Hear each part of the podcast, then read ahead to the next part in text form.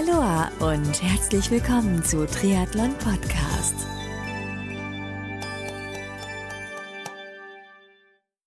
Aloha und herzlich willkommen zu einer neuen Ausgabe von Triathlon Podcast. Mein Name ist Marco Sommer und mein heutiger Gast ist Sean Donnelly. Sean hatte es nicht immer leicht in seiner Kindheit bzw. Jugend und ist durch viel, viel Glück und durch den Sport Gott sei Dank nicht auf die schiefe Bahn geraten, auf der er sich schon zeitweise befand. Wann und wie er zum Triathlonsport gekommen ist, wie seine Verbindung zum amtierenden Ironman-Weltmeister Patrick Lange ist, welche Ziele er sich für die Zukunft gesteckt hat und so einiges mehr, darüber spreche ich heute mit Sean Donnelly. Bevor es losgeht, möchte ich mich an dieser Stelle bei dem Sponsor dieser Folge ganz herzlich bedanken, denn diese Folge von Triathlon Podcast wird dir mit freundlicher Unterstützung von Precon Sports, die seit kurzem unter Triathlon One auftreten, präsentiert. Du kennst Precon Sports noch nicht? Dann wird's aber Zeit, denn Precon Sports vereint namhafte Marken wie Kiwami im Bereich Triathlon, Lauf- und Schwimmbekleidung, Meltonic im Bereich Sportnahrung und Getränke und weitere Marken unter einem Dach. Alle Infos und Links findest du unter preconsports.com. So, und jetzt geht's auch schon los mit dem wirklich interessanten Talk mit Sean Donnelly. Viel Spaß wünsche ich dir nun beim Anhören des Talks.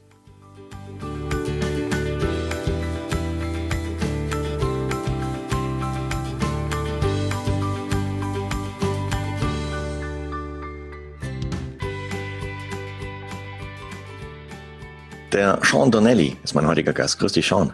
Hi Marco, danke, dass du mich bei dir hast. Herzlich willkommen hier. Wie geht's dir heute? Ja, ganz gut soweit, ja. Also ähm, ich hatte ja schon erzählt, dass ich so ein bisschen eine Verletzung auskuriere. Das ist natürlich immer so ein bisschen zäh, wenn man auf dem Sofa gefesselt ist, aber ich will mich gar nicht beschweren. Ich bin seit letztem Jahr Vater und habe dafür jede Menge Ablenkung. Ja. Ach, du bist Papa? Ja. Ja, willkommen im Club. Herzlich, herzlichen ja. Glückwunsch. Was ist es? Junge Mädchen? Ein Junge, ja. Oh, stark. Ja. Ja, dann hast du einiges um die Ohren, das ist wahr. Dann hast du einiges zu tun. Richtig, dann wird auf einmal alles ganz unwichtig, alles andere. Aber ähm, ja, ist, glaube ich, auch ganz gut so in meiner aktuellen Phase, ja. Ja, Riesenbereicherung des Lebens, sage ich mal. Das heißt, du windelst auch den Jungen dann ab und zu oder regelmäßig? Ja, ja wenn es wenn es halt so ansteht, ja, dann mache okay. ich natürlich, stehe ich mein Mann noch da. Das volle Programm. Weil es ja. gibt ja Jungs, habe ich mir sagen lassen, die äh, Schiss davor haben, halt eine volle Windel zu wechseln. Ja, ja, aber ich, also ich habe auch beim Zivi das schon machen müssen und da waren die um einiges größer, also ich bin es gewohnt, ja. Das ist harmlos. Okay. Ja, ja, cool. Ja, nochmal Gratulation, finde ich cool. Du hast es im Vorgespräch schon gesagt, du bist jetzt ein bisschen daheim äh, ja, ans Sofa gefesselt, weil du operiert worden bist. Was ist da genau gemacht worden? Eine Knorpelzelltransplantation, ja. Also ich ja. habe äh, beim Trailrun mich da so verletzt an, hinter der Kniescheibe hm. und dann ist Knorpel rausgenommen worden, wieder reingesetzt worden, ja. Und das dauert halt. Ja. Ah, eklig. Das heißt, du bist dann auch nicht so mobil, oder? Momentan. Nee, es wird jetzt langsam besser, ja. Ich hätte gesagt, für alle Hörerinnen und Hörer, die, ich jetzt vielleicht noch nicht kenne, ähm, stell dich einfach mal kurz vor, okay, Namen kennen wir jetzt, aber wo bist du aufgewachsen und äh, warst du als Kind damals schon sportlich? Also ich bin der Sean Donnelly, ähm, ich komme hier aus dem Großraum Frankfurt und in der Nähe von Darmstadt eigentlich, in Dieburg äh, bin ich aufgewachsen. Ähm, und ich war als Kind schon immer irgendwie so ein bisschen sportlich, habe relativ früh mit dem Schwimmen angefangen, allerdings nie so auf Hochleistungsbereich, weil mich meine Eltern nicht fahren konnten. Ich war immer so dreimal die Woche schwimmen mhm. und habe eigentlich alles gemacht, was ich irgendwie so machen konnte. Also ich war irgendwie so ein bisschen ähm, Sport bekloppt. Also ich habe mal geboxt, Trampolinspringen mal gemacht, äh, also alles, was ich so irgendwie, was sich so irgendwie angeboten hat, ähm, Handball gespielt ähm, und auch meine Freunde. Wir waren also eigentlich immer den ganzen Tag draußen, haben Hockey auf Inlinern gezockt oder irgendwas. Das war so bei uns. Stark. Ich sag mal, ich bin, glaube ich, ja genau, ich bin so die letzte Generation, die halt noch ohne Smartphone aufgewachsen ist, denke ich. Und ähm, bei uns hat sich eigentlich immer alles draußen abgespielt, ja. Ja, wo du schon sagst, die heutige Generation, ich glaube, bei denen ist das soziale Netzwerk irgendwie ganz woanders und bei uns, weil ich meine, ich komme auch aus der Generation, bei uns war es draußen. Ja, das ist natürlich irgendwie, also man sieht es dann halt, glaube ich, aus heutiger Sicht defizitär. Das ist bei den Kindern natürlich heute irgendwie ein Stück weit auch die Realität, wenn du da ja nicht in der Community irgendwie mit dem Smartphone kommunizierst, bist du ja auch irgendwie Außenseiter. Also ich verstehe die Kids schon. Hm. Allerdings für die sportliche Laufbahn ist es natürlich nicht das Beste. Ne? Also das ist schon cool gewesen, dass wir sozusagen so viel Kram draußen gemacht haben, ja. Ja, stimmt, ja. Und wann und wie ging es bei dir mit, mit dem Triathlonsport los? Ja, ich hatte so mit 16, 17 mal so eine relativ schwere Zeit. Irgendwie, ähm, also ein guter, also ich hatte dann so mit 16 irgendwie war das mit dem Schwimmen so stagniert und dann äh, hatte ich auch mal so eine Phase, da war ich irgendwie nicht so sportlich unterwegs und dann ist ein guter Freund von mir ziemlich massiv in ähm, den Drogenkonsum so abgerutscht und ja, ich stand damals vor so einer Phase, wo ich irgendwie, naja, sag ich mal, auch äh, nicht gerade auf der sonnigen Seite des Lebens stand und irgendwie gedacht habe, ich bin ein sehr gefährlicher Typ so und äh, habe da auch irgendwie meine Grenzen gesucht und dann hatte ich irgendwie so ein so ein Erlebnis, wo ich irgendwie so, ähm, wo mir mein alter Trainer damals über den Weg gelaufen ist und der mir sozusagen einen ziemlichen Einlauf gegeben hat, dass ich irgendwie was doch aus mir machen sollte. Und dann habe ich so eine neue Herausforderung gesucht und dann lag halt, ich sag mal, mit 17 der Triathlon relativ nah. Und dann habe ich mich da mit 17 äh, beim Bürgerpark Triathlon in Darmstadt damals angemeldet. Und dann war ich da irgendwie auf Anhieb gleich so gut, dass äh, damals mich der Hessenkader-Trainer angesprochen hatte. Und das war, glaube ich, wichtig für mich in so einer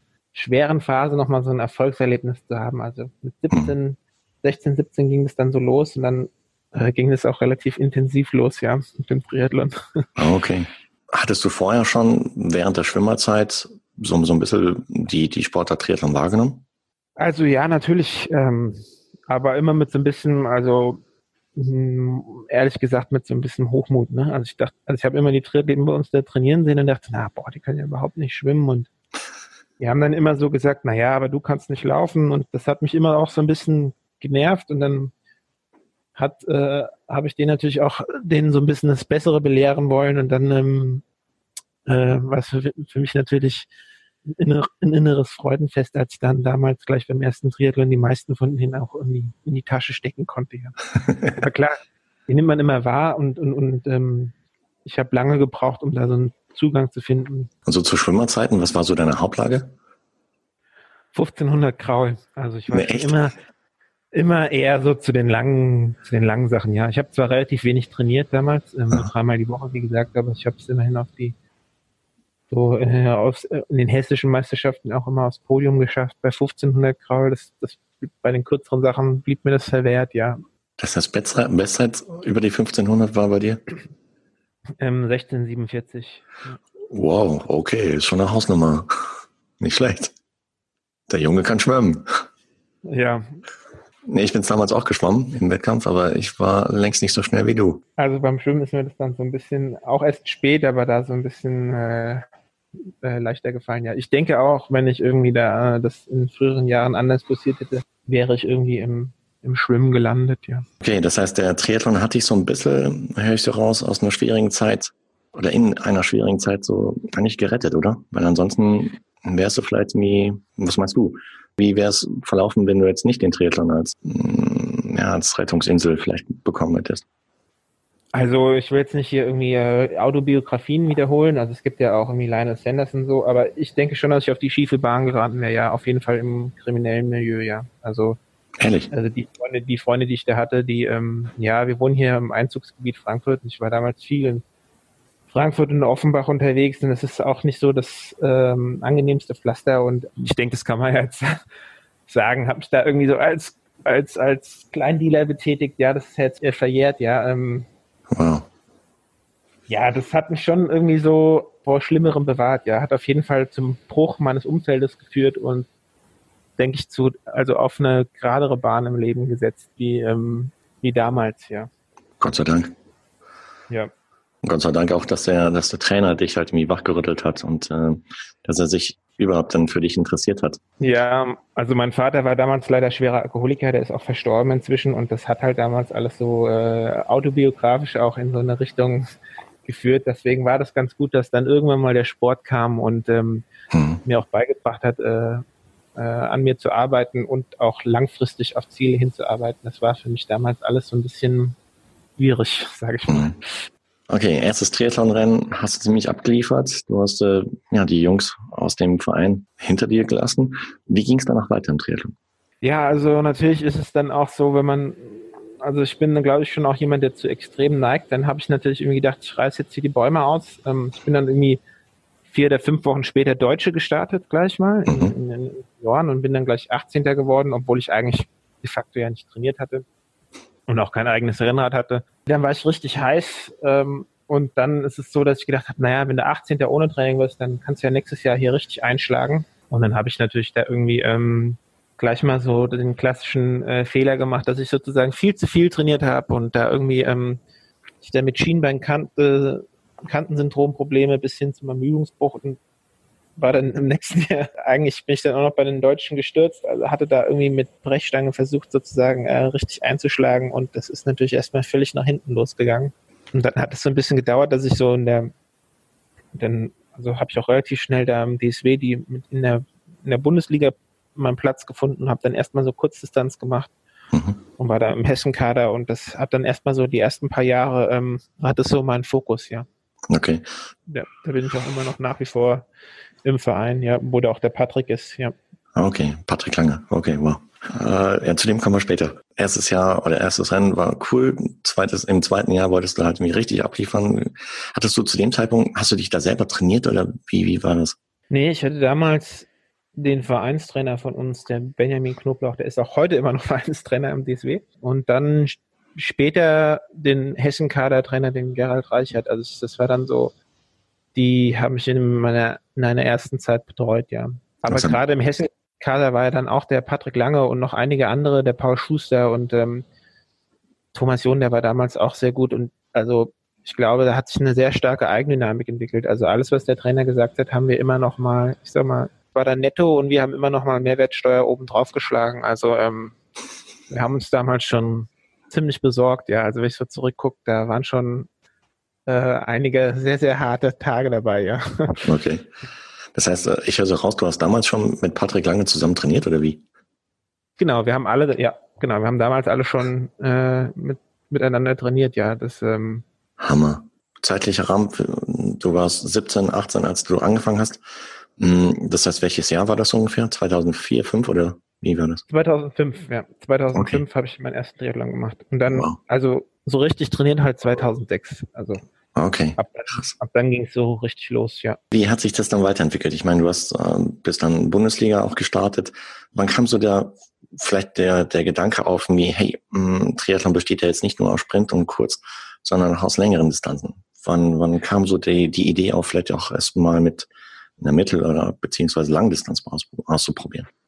Ja, relativ früh schon. Also es hat mich eigentlich immer etwas mehr interessiert so. Also man muss dazu sagen, ich habe irgendwie nie so den, äh, mein Vater, mein Opa sind zwar eigentlich sehr gute Läufer gewesen in, in, ihrer Jugend, aber mir ist das Laufen immer am schwersten gefallen, also auch verletzungsbedingt. Und ich müsste jetzt lügen, ich denke 2009 oder 2010 habe ich dann schon irgendwie so mit Mitteldistanzen geliebäugelt, äh, bin damals in Antwerpen das erste Mal gestartet. Ja, und fand das einfach super, ja. Also mir, mir, mir ähm, also gerade die Mitteldistanz liegt mir auch heute, ist irgendwie noch mein so Favorit und auch dieses, ähm, also ich finde bei Kurzdistanz muss man sehr viel ähm, reagieren, ja. wenn das Tempo verschärft wird.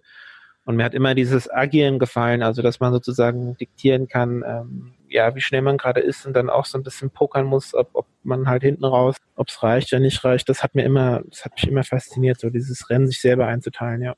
Mhm. Ja, wie du schon sagst, ich meine, gerade bei so Sprint, äh, Bundesliga-Rennen, äh, verhausten Wechsel, verpasst die Gruppe, ist gelaufen. Das ist echt fies. Wobei du halt bei Mittel-, Langdistanz halt mir noch deutlich mehr Zeit hast, mir um solche Sachen halt nie wieder auszubessern. Ja, also ich denke auch heute ist es zunehmend so, dass man irgendwie auch äh, schnell wechseln muss, auch selbst in Hawaii und so, dass man immer irgendwie, ähm, also ich denke, wenn, wenn man sozusagen der Erste ist, der auf dem Rad hockt, dann hat man immer so ein bisschen die Gunst der Stunde so für sich. Ähm, mhm. Klar, aber in der Kurzdistanz ist halt brutal, ja. Mhm. Auf der anderen Seite ist es auch gerade das irgendwie, was den, was den Reiz irgendwie ausmacht. Also, dass man so ein, ähm, das ist halt eine, also eine vollwertige vierte Disziplin ist sozusagen der Wechsel. Allerdings. Und dass man auch so ein bisschen denkt irgendwie, ja, ich bin jetzt hier der Fuchs. Also wenn man da irgendwie äh, da mal einen guten Wechsel hinlegt oder so, dann äh, oder als Erster in die Wechselzone irgendwie reinkommt oder so, dann äh, fühlt man sich natürlich also irgendwie unglaublich smart so. Das ist natürlich jetzt in der Mitteldistanz nicht so, ja, aber das war damals irgendwie, war, war für uns Jugendliche auch immer so, also wir haben viel auch diese Wechsel trainiert und da irgendwie immer an 100 Details rumgefeilt, dass wir ja schnell äh, rein und wieder rauskommen, ja. Hat auch Spaß gemacht, ja. Okay. Wann, wann kam so der Schritt? Weil ich glaube, du bist auch, weiß nicht, startest du immer noch als, als Triathlon-Profi oder? Also immer noch, ja. Also mhm. dieses, die, das nächste Jahr wahrscheinlich nicht, verletzungsbedingt. Mhm Aber eigentlich, äh, ja, versuche ich immer als äh, Profi zu starten, ja. Wann, wann kam so der Schritt Richtung Profi? So 2011, 2012, Aha. in der Zeit, ja.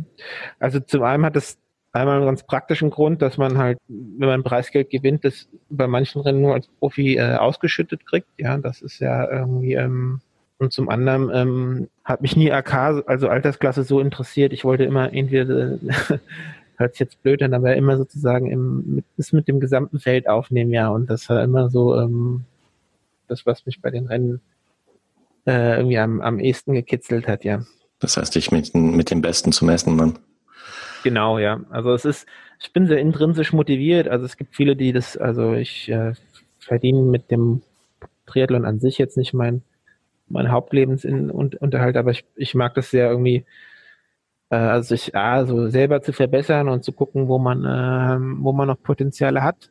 Mhm. Und das, das andere ist natürlich auch, ähm, dann ist so ein Rennen halt rigoros ehrlich, ja. Man weiß ganz genau, wo man steht und ähm, wo man gut ist und wo es vielleicht eventuell fehlt, ja. Das heißt, so eine Motivation äh, zum, zum Training hat es dir nie gefehlt, oder? Wenn du so intrinsisch motiviert bist.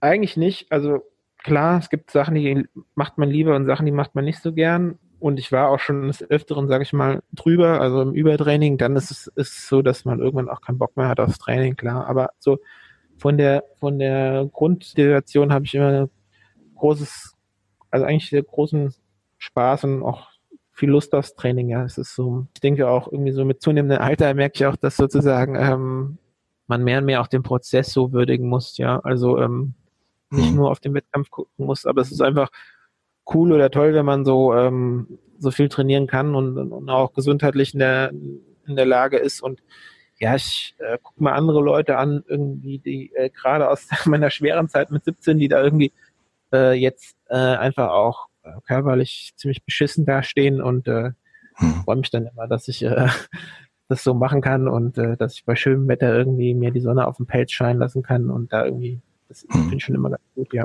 Ja, aber auch, dass du damals halt den Schritt gemacht hast, wie aus dieser Szene quasi raus, äh, was ich mir nicht so easy vorstelle, wenn man halt vielleicht eine gewisse Zeit drin gewesen ist, weil es vielleicht immer wieder halt Verlockung gab, irgendwie, hey, komm noch wieder zurück und weiß nicht, ob du darüber reden willst, aber. Doch, gerne. Ähm, ja, also lustigerweise gar nicht so. Also ich hatte dann diesen Erfolg, war dann im Hessenkader und äh, dann war das so, also ich sag mal, eine gewisse Perspektivlosigkeit oder also oder so auch, nicht mal sagen, Langeweile war ja dann auch das einführende Problem, dass ich da sozusagen auf schiefe Bahnen ge, hm. äh, geraten bin. Und dann natürlich will man auch so ein bisschen als Jugendlicher in dem Alter vielleicht äh, so Ego-Bestätigung. Und das hatte ich dann auf einmal alles im, im Sport. Also ich hatte viel zu tun, weil ich viel trainieren musste. Ich hatte eine Ego-Bestätigung, weil ich, ein, also ich bin den Hessenmeister so geworden, weil ich so einen gewissen Erfolg hatte. Ja, das ist dann irgendwie, das war dann auf einmal ziemlich uninteressant, ja. Also, mhm. ähm, und zudem haben dann die anderen Jungs auch echt Scheiße gebaut. Das war dann so, dass man, ähm, dass man da irgendwie auch ähm, das ist, ich glaube, das war das perfekte Timing, um da sozusagen für mich den Absprung zu schaffen, ja. Ich habe so in der Vorbereitung gesehen, du bist echt bei, bei sehr, sehr vielen Start Rennen an Start gegangen. Du hast sogar auch, ähm, ich glaube, Ironman Florida hast du damals gemacht, im Jahr 2012, ja. in 847. Ja. War das das einzige Langdistanzrennen oder war, kamen da noch ein paar? Ich habe es immer mal wieder probiert. Langdistanz liegt mir eigentlich nicht so. Also Florida war mein erster und dann äh, war ich in Köln bei der ähm, Langdistanz auch mal Dritter. Das war dann auch irgendwie so um 47 rum. Mhm. Ähm, aber ich habe immer so ein bisschen Probleme, also bei der Mitteldistanz nehme ich auch nicht so viel zu mir, mit Verpflegung gehabt. Also ich habe so ein bisschen einen, einen, sehr schlechten Magen. Ich habe da immer noch nicht so den, den weisheitsletzten Schlüssel gefunden. Ich, ähm, also ich vertrage Gels überhaupt nicht. Ich habe das dann bei Langdistanz auch ein paar Mal nur mit Riegeln probiert. Bin da immer noch so ein bisschen auf der Suche. Aber perspektivisch, also ich habe einmal rot und auch äh, äh, probiert äh, und, äh, Frankfurt auch. Ich würde schon ganz gerne auch der Langdistanz nochmal so Fuß fassen. Das wäre jetzt sowas, was mich jetzt seriös äh, gerade jetzt so äh, am, am meisten motiviert. Also ich habe ein paar Mal so einfach an der langen Saison hinten dran versucht, eine Langdistanz zu machen, aber ich würde jetzt ganz gerne schon nochmal irgendwie das äh, wissen. Ich hatte dieses Jahr eigentlich Texas äh, relativ ernsthaft geplant, aber hatte davor schon diesen, diese Kniethematik. Ich bin dann zwar da angereist und habe auch versucht, das irgendwie noch ähm, durchzubringen, aber musste leider da mit ziemlich dicken Knie und unter Schmerzen aufgeben. Denke, dass ich aber nochmal irgendwie so 2020 in Frankfurt da äh, versuchen werde, ähm, langdistanztechnisch äh, das aus mir rauszuholen, was ich meine, was ich leisten kann, ja. Mm, wenn du so zurückblickst auf die bisherigen Rennen, die du bestritten hast, was, welche Rennen stechen so heraus? Aus deiner Sicht? Also bevor der 73 äh, Gdynia, also der in Polen äh, 73 wurde, hatte ich da ein Rennen, das hieß damals noch Herbalife-Rennen, da ist der Michael Rehlert und der, ähm, äh, der, ach, der Andreas Rehlert und der äh, Massimo ähm, Cigana gestartet. Und das war so ein Rennen, da da ähm, bin ich auf dem Rad dann äh, als erster wieder abgestiegen und habe sozusagen da irgendwie ähm, mal ein paar Kilometer vom Andi Relat äh, geführt und ähm, das war 2014. Mhm. Und da irgendwie bin da auch Dritter geworden. Das war so ein Rennen, was mir unglaublich viel Spaß gemacht hat. Ich war dann noch einmal da und bin auch nochmal Dritter geworden. Ähm, ich glaube 2016, da war es dann schon der 73. Das war also immer ein gutes Pflaster. Also dieses Polenrennen mhm. hat mir immer großen, großen Spaß gemacht. Und dann war ich in Irland äh, letztes Jahr, also äh, 2017 auch Dritter. Und das war halt, also ich bin halber Ire, was man vielleicht auf dem, was vom Namen her ja irgendwie so ein bisschen schon impliziert.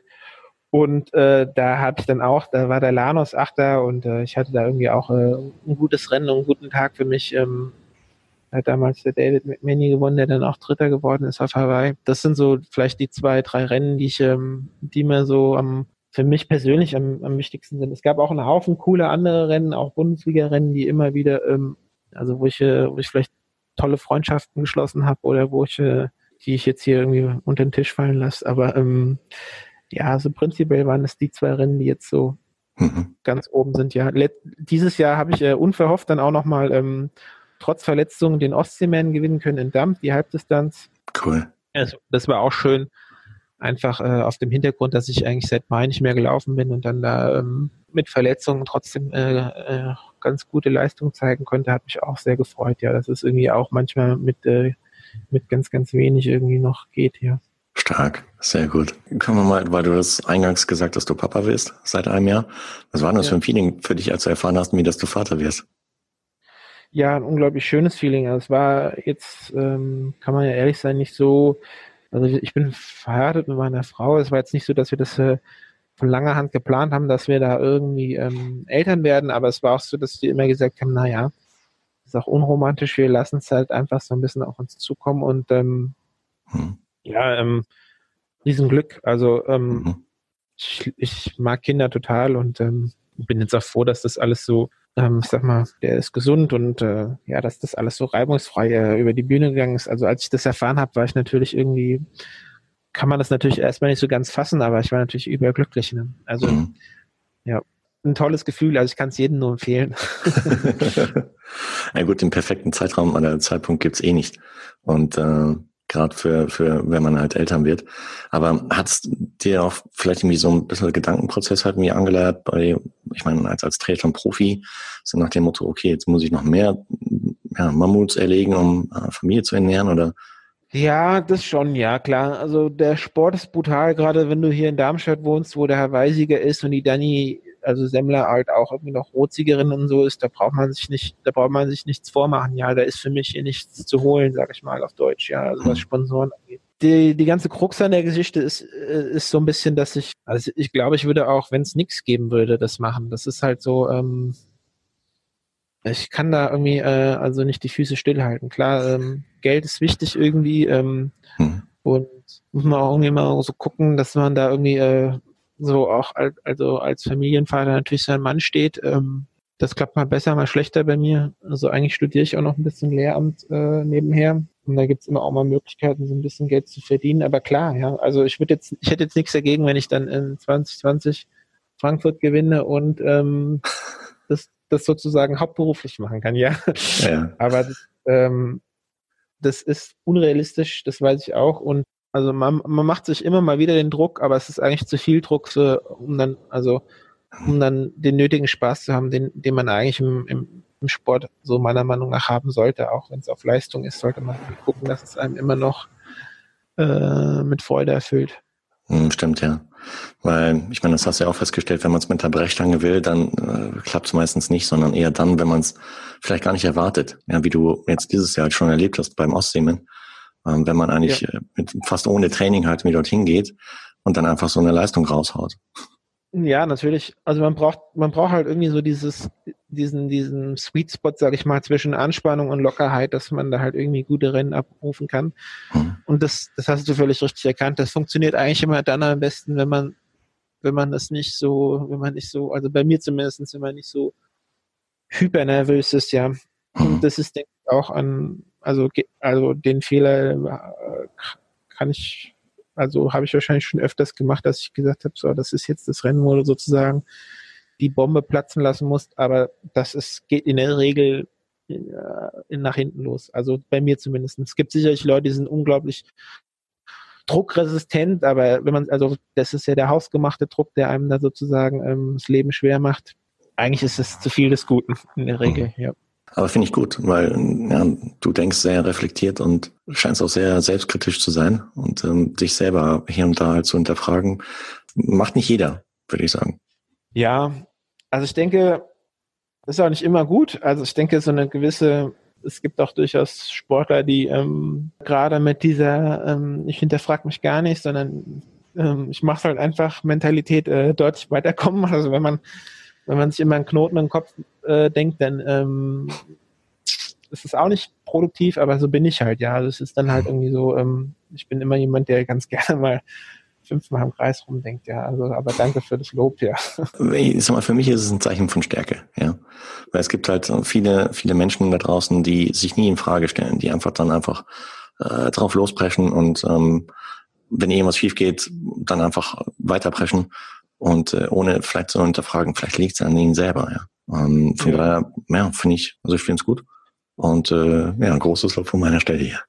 Also es hat mir natürlich ähm, als Trainer, also ich habe auch ein paar Leute, die ich trainiere ähm, und auch da hat es mir ähm, viel gebracht, auch immer sozusagen immer diese diese Prozesse halt zu reflektieren, die da stattfinden, ja. Hm, klar. Jetzt habe ich ebenfalls äh, in der Vorbereitung zu, ich habe letztens im Vorfeld von Armin Hawaii, äh, ein einschlägiges Magazin in Deutschland halt gelesen, durchgeblättert und habe da so den, den, so die Crew von vom zwei, jetzt momentan zweifachen äh, Ironman-Weltmeister mir angeschaut und da bist du ebenfalls aufgeführt und zwar als im, im Schwimmpart. Wie, wie kam es dazu? wir machen das nicht permanent, aber immer, also, also die Planung ist auch, dass wir das mal wieder wiederholen. Ähm, also der Patrick. Ja gut, ihr kennt ja schon seit Ewigkeiten jetzt völlig genau, raus der sucht immer Leute, die halt auch, denke ich, denen er vertraut und wo er auch weiß, die haben das vielleicht selber mal geleistet. Das ist ja äh, nicht unbekannt, dass er gerade unter Fahrers halt da so unglaublich aufgeführt hat. Und ich glaube, der hatte auch einfach vor Ort jemand gesucht, der im Schwimmen das nochmal so ein bisschen, ähm, ja, ich will mal sagen, näher bringt oder, oder vielleicht da nochmal einen spezifischeren Reiz geben kann. Und also ich habe vielleicht auch nochmal so etwas ausschweifend Triathlon, Schwimmen, Open Waters, also Schwimmen ist meiner Meinung nach nicht das gleiche wie Beckenschwimmen und ich denke, das ist, warum viele Schwimmtrainer da manchmal etwas unglücklich unterwegs sind. Also ich bin zwar auch selber Schwimmtrainer und ich denke, ich konnte da vor Frankfurt, haben wir das äh, ziemlich nochmal forciert, da ganz gut nochmal so den Patrick da ähm, fit machen. Ich meine, er ist immerhin mit dem Jan Frodeno da aus dem Wasser gekommen. Mhm. Vor Hawaii hat er halt leider relativ vielen Texas in der Höhe gemacht, da war ich dann nicht dabei, ja. Das kam halt einfach dass der Patrick, glaube ich, äh, da nochmal, ähm, der ist sehr kritisch, dass er da einfach nochmal einen anderen Input gesucht hatte und nicht dann, dann halt dann zufällig da war und den auch liefern konnte, meiner hm. Meinung nach, ja. Wie das heißt, er war rein zufällig in Darmstadt in der Halle und dann warst du ebenfalls im Wasser und dann hat er dich angesprochen, hey, schwimm mit mir, zieh mich. Nee, er hat dann schon auch andere Leute erstmal gehabt, so, und da habe ich gesagt, hm, Patrick, ich glaube, dass das nicht zielführend ist. Ich glaube auch, dass du so nah vorm Rennen sozusagen nur in eine Kerbe schlagen kannst und dich nicht komplett neu erfinden kannst. Also das war dann halt so, ja, ich will mal sagen, acht, acht, sechs Wochen vor Frankfurt. Und da habe ich gesagt, ich glaube, dass halt, also ich will ja auch nicht zu viel verraten, aber dass die drei Faktoren sozusagen äh, das größte, ähm, den größten Benefit jetzt hier ausmachen und ich denke irgendwie, dass man sich darauf konzentrieren muss und ähm, hm. also auch das ganz simpel halten muss und sozusagen mhm. muss, dass er also dass man nicht zu viel Input gibt, sondern sozusagen ähm, an einer Stelle den entscheidenden, den, den, die entscheidende Veränderung vornimmt. Und das war bei ihm gar nicht so groß. Das waren spezifische Sachen, die gerade im beim Anschwimmen, im Open Water Schwimmen entscheidend sind, ja. Und mhm. ähm, da haben wir dann halt einfach nochmal mit äh, ziemlich spezifischen Sachen dran gearbeitet und es hat dann auch ganz gut gefruchtet, ja. Was, was hast du gedacht, als der Patrick jetzt vor kurzem halt mit zum zweiten Mal Weltmeister wurde auf Hawaii? Ja, also ich habe mich natürlich unglaublich gefreut. Ich freue mich immer, wenn Deutsche auf dem, auf dem, auf dem Podium stehen. Ähm, also ich und, und ähm, klar, ich hatte ja keine Aktien so gesehen in dem Rennen, also ich war nicht selber beteiligt. Äh, ich gönn's vielen, aber natürlich, wenn äh, dem, dem Patrick aus Darmstadt natürlich insbesondere, wenn er so nah bei uns äh, hier wohnt und ähm, hat mich, hat mich sehr gefreut einfach, ja. Also der hat kein einfaches Jahr gehabt und bei ihm ist erst dann so jetzt kurz vor Hawaii alles so wieder zusammengekommen, dass er auch, ähm, dass es dann auch gepasst hat und hat mich dann gefreut, dass er da irgendwie ähm, dem Druck als Gejagten auch irgendwie standhalten konnte. Ich meine, klar, der Frodo äh, war nicht am Start, das, äh, hm. wäre dann vielleicht noch ein anderes Rennen geworden, aber hätte, hätte Fahrradkette. Also er hat halt jetzt da zwei Siege stehen und das freut mich sehr für ihn, ja. Klar, und das, ich meine jetzt auch insbesondere den zweiten Sieg hat er ziemlich eindrucksvoll untermauert mit der, mit der Streckenrekordzeit. Also ja. das äh, wird schwer zu toppen sein. Okay, ich meine, es war von den Bedingungen her ein recht perfekter Tag, aber dennoch, er war mega schnell unterwegs und das wird ihm keiner nehmen können auf längere Zeit, denke ich mal. Ja. Ich meine, beim, beim Patrick war es ja auch eine Zeit lang halt irgendwie so, dass es dass er vielleicht ganz kurz davor stand, halt auch mit dem Sport aufzuhören. Hast du die Phase ebenfalls begleitet bei ihm oder? Ja, also natürlich. Also der war damals Physio und ähm, ich hatte damals auch ein Knieweh, war sogar öfters bei ihm. Mhm. Und ich glaube, jeder, jeder, der so ein bisschen in der Sek äh, zweiten Reihe unterwegs ist, ist immer so, soll ich weitermachen, soll ich äh, aufhören? Also ich habe auch viel in der Zeit den Gedanken gehabt, mal kürzer zu treten mit dem Sport. Ist natürlich einfach so, es geht unglaublich viel Zeit und unglaublich viel Energie in diesen Sport und vielleicht äh, denkt man irgendwie, ach, das ist irgendwie jetzt alles nicht mehr so, ähm, ich hm. könnte doch jetzt auch quasi ganz viel Geld verdienen mit der Energie oder könnte jetzt irgendwie was anderes machen. Das war bei ihm damals auch so, dass er halt einfach vor der Frage stand, ähm, äh, wie es denn so weitergeht, ja. Und dann ähm, reflektiert man sich vielleicht auch nochmal an der Rolle als Sportler. Und mhm. ähm, ja, ich habe ihm damals auch den Rat gegeben, eher weiterzumachen, mm, so wie viele andere in seinem Umfeld.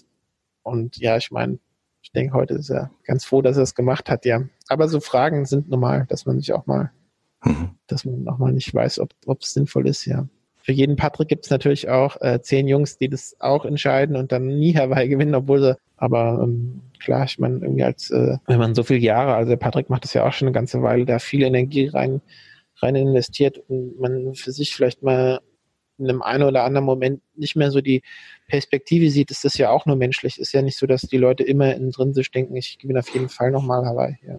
Das eine oder andere Tal, wo man denkt, ich habe es alles, ich hätte es vielleicht alles anders machen sollen. Das finde ich interessant, weil ich meine, ja, letztendlich viele Menschen da draußen vergessen halt, dass solche Erfolge nicht von heute auf morgen kommen, sondern über, über Jahre, Jahrzehnte. Ich meine, du bist schon sehr, sehr lang dabei. Äh, der amtierende Doppelweltmeister ebenfalls. Und das, das vergisst man häufig oder vergessen viele Menschen draußen. Also echt riesen Respekt, dass, dass du den Sport schon, schon so lange machst. Und äh, weil ich denke mal auch irgendwie, es gab vielleicht irgendwie auch hier und da vielleicht ein paar Zeiten, wo, wo es halt nicht so ideal gelaufen ist, wo vielleicht mir auch die Ergebnisse ein bisschen ausblieben und ähm, wo vielleicht auch noch ja so Gedanken schwirrten halt mir, hey, soll ich das noch machen? Ja, ich meine, es gibt es immer wieder mal und es gibt auch immer Leute, die sagen, ja, was macht das Sinn? Du kannst doch was anderes machen. Aber ich denke irgendwie so, am Ende muss man sich ja so die, die, ähm, die Frage stellen, was man so selber möchte. Und äh, wenn man dann auf seinem Sterbebett liegt, ob man sagt, irgendwie, ich hätte jetzt irgendwie früher aufhören sollen und da, ähm, keine Ahnung, was mich mm, irgendwo arbeiten sollen oder halt weiter Sport machen sollen. Also hm. so ein bisschen, ähm, ja, und für mich war immer so ein bisschen also vielleicht auch, weil mich der Sport so ein bisschen in die gerade Bahn gerückt hat.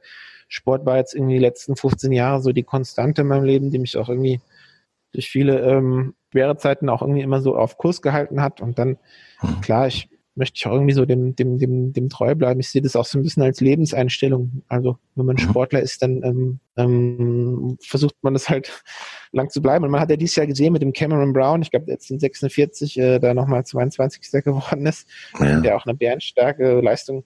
Es ist auch, ein, also Trainer scheint schon auch ein sehr gesunder Sport zu sein. Es ist jetzt ja nicht so, dass man so wie, ähm, sag mal, in, in manchen Sportarten einen, einen, super hohen Verschleiß hat, ja. Also, also wie ähm, bei Tennis habe ich letztens gelesen.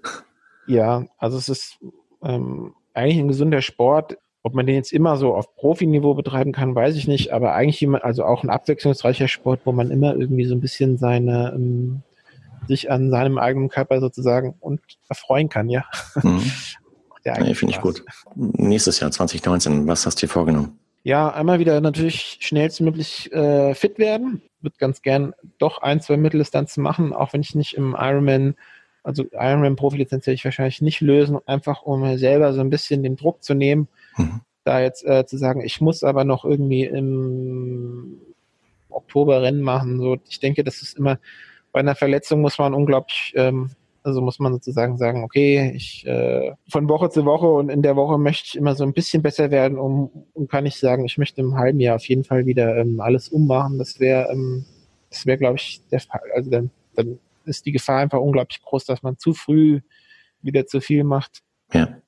Und deswegen ähm, möchte ich zum einen fit werden, aber ich denke jetzt schon, dass ich so ein, zwei Mitteldistanzen auf jeden Fall äh, am, am Start bin und ähm, ich würde nächstes Jahr ganz gerne mal sozusagen in der Rolle als Supporter auch nach Hawaii wieder, um den Patrick da zu unterstützen. Mhm. Und ich habe noch so zwei, drei andere Commitments im, im, im Schwimmtrainerbereich. Also ähm, werde eine erste Mannschaft übernehmen. Super. Will mal, will mal gucken, was ich so, äh, also ich habe bisher immer nur Einzelleute trainiert, was ich so auf einer Mannschaft, was ich, also wie ich mich mit so einer kompletten Mannschaft anstelle ist ja immer noch mal ein bisschen was anderes. Das ist so 2019 für mich. Und dann aber 2020 würde ich ganz gerne wieder, wie gesagt, in, in, ähm, beim Ironman Frankfurt am Start stehen. Genau. Und das Ding gewinnen und danach ab nach Hawaii und Patrick schlagen.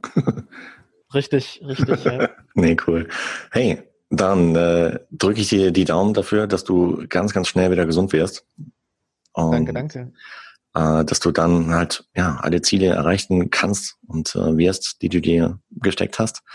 Ähm, baust du dein, dein Kind auch in dein Training mit ein? Das heißt, du gehst ab und zu mit ihm laufen, nimmst du mit im Jogger oder? Also, ähm, naja, das Problem ist, dass ich ja im Moment nicht laufen kann. Okay, aber wenn aber, du wieder trainieren willst. Wenn ich wieder trainieren kann, dann macht er schon mal. Also er findet, also ich habe das schon ein, zwei Mal mit ihm vor der Verletzung gemacht, findet er super. Cool. Ähm, ja, also mein Kleiner ist auch jemand, der ganz gerne draußen ist. Ähm, klar, wenn sich da irgendwas ergibt, dann ähm, man muss, glaube ich, schon immer gucken, dass es insgesamt rund, rund bleibt, ja, also dass man natürlich nicht äh, den Sport zu sehr zu Lasten der Familie betreibt und ähm, mhm. aber wenn es deinem Sohn gefällt, dann richtig, wenn er gerne ja. draußen ist wie der Papa, dann ist doch super. Dann habt ihr schon, schon eine schöne Basis. Genau, richtig, ja. Wenn man dann eine gewisse Synergie erzeugen kann, ähm, dann, dann, dann ist das sehr schön, klar. Mhm. Ja. Sean, vielen, vielen Dank für die Zeit, die du heute genommen hast und äh, auch für die offenen Worte, ähm, weil ich könnte mir vorstellen, dass es hier und da halt nicht so easy ist oder war, äh, darüber zu reden. Und ähm, vielen, vielen Dank für, für die offenen Worte dafür. Und wie gesagt, ähm, drück dir die Daumen für die Zukunft, dass da alles so passiert, wie du es dir vorstellst. Und ja, euch als Family hat mir auch eine mega Zeit.